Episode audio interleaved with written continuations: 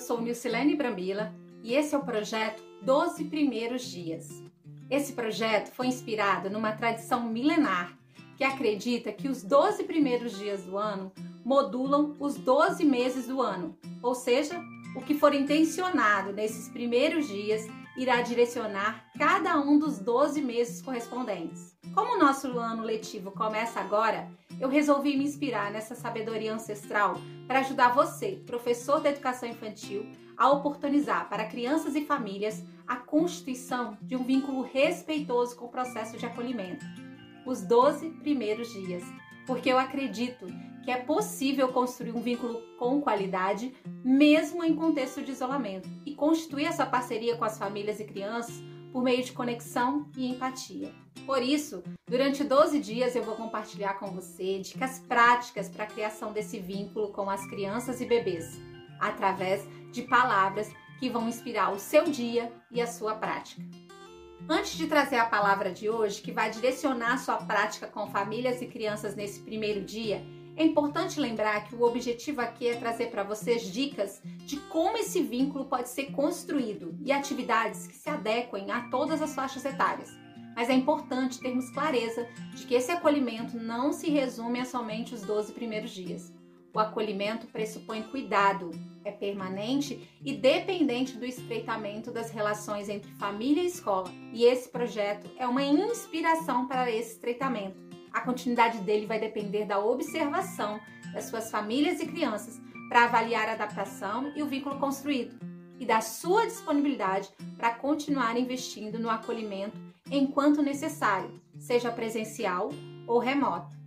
A cada dia, uma palavra vai inspirar o nosso fazer. E a palavra de hoje é respiração.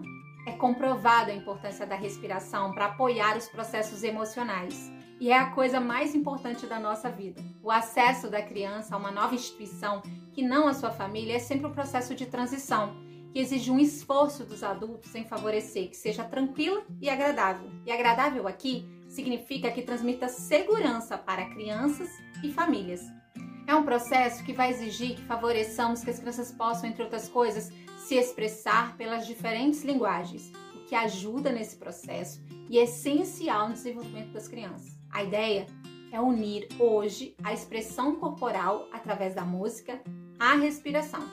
Para isso, escolha uma música que faz parte do repertório das famílias e crianças. Mas como eu vou saber essa informação se eu ainda não conheço as crianças? É bem comum e muito importante que as famílias passem por entrevistas ou conversas prévias antes do início das atividades escolares para que as informações coletadas garantam que o cotidiano das crianças seja valorizado e inserido em suas rotinas. Então, essa é uma importante base de dados para direcionar seus planejamentos. Se essa não é a sua prática, uma enquete pode ajudar. E então, se possível, escolha sim uma música do repertório das crianças e famílias para cantar e brincar com elas, porque isso favorece o pertencimento. Nessa brincadeira, incentive que se expressem livremente através da música, utilizando todo o corpo, dançando, balançando braços e pernas, cantando ou balbuciando, no caso dos menores, sem de início direcionar as ações corporais das crianças, apenas numa atitude responsiva de observar as ações que emergem delas, como elas se expressam, como se movimentam. Brinque junto e sugira algumas ações inspiradas nas ações que você tem observado delas. Após essa exploração corporal, convide-as a cantar a música novamente, a conversar sobre assuntos que a letra da música pode abordar. Crie condições para que as crianças percebam possíveis desafios que a melodia contém, por exemplo, nas fases longas, nas sinuosas, instigando essas percepções por parte delas. Os momentos sem letra, por exemplo, são propícios ao respiro e você pode chamar a atenção das crianças para os pontos onde precisamos respirar, inspirar, pegar ar para cantar. Aproveite o que emerge delas, valorizando suas descobertas para dar continuidade na percepção da respiração, favorecendo tempo de qualidade para essa exploração. Você pode ainda, após esse momento com a música, propor uma respiração consciente, ou seja, que as crianças possam intencionalmente prestar atenção no ar que sai, no ar que entra, no movimento do abdômen, na temperatura do ar.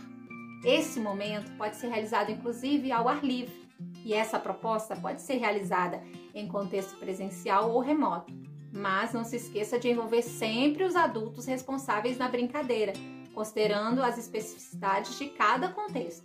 Se estiverem em casa, os adultos então serão orientados a como agir com as crianças, sempre no intuito de observar e apoiá-las nos seus movimentos e expressões. Espero que essa sugestão tenha te inspirado a promover um acolhimento que respeite as crianças e que respeite as características da faixa etária, que seja lúdico, mas acima de tudo que crie conexão entre adultos e crianças. Agora é com você. Durante 12 dias, nós vamos nos encontrar aqui e a cada dia uma nova palavra e uma nova inspiração. Um abraço e a gente se encontra amanhã, no dia 2 dos 12 primeiros dias.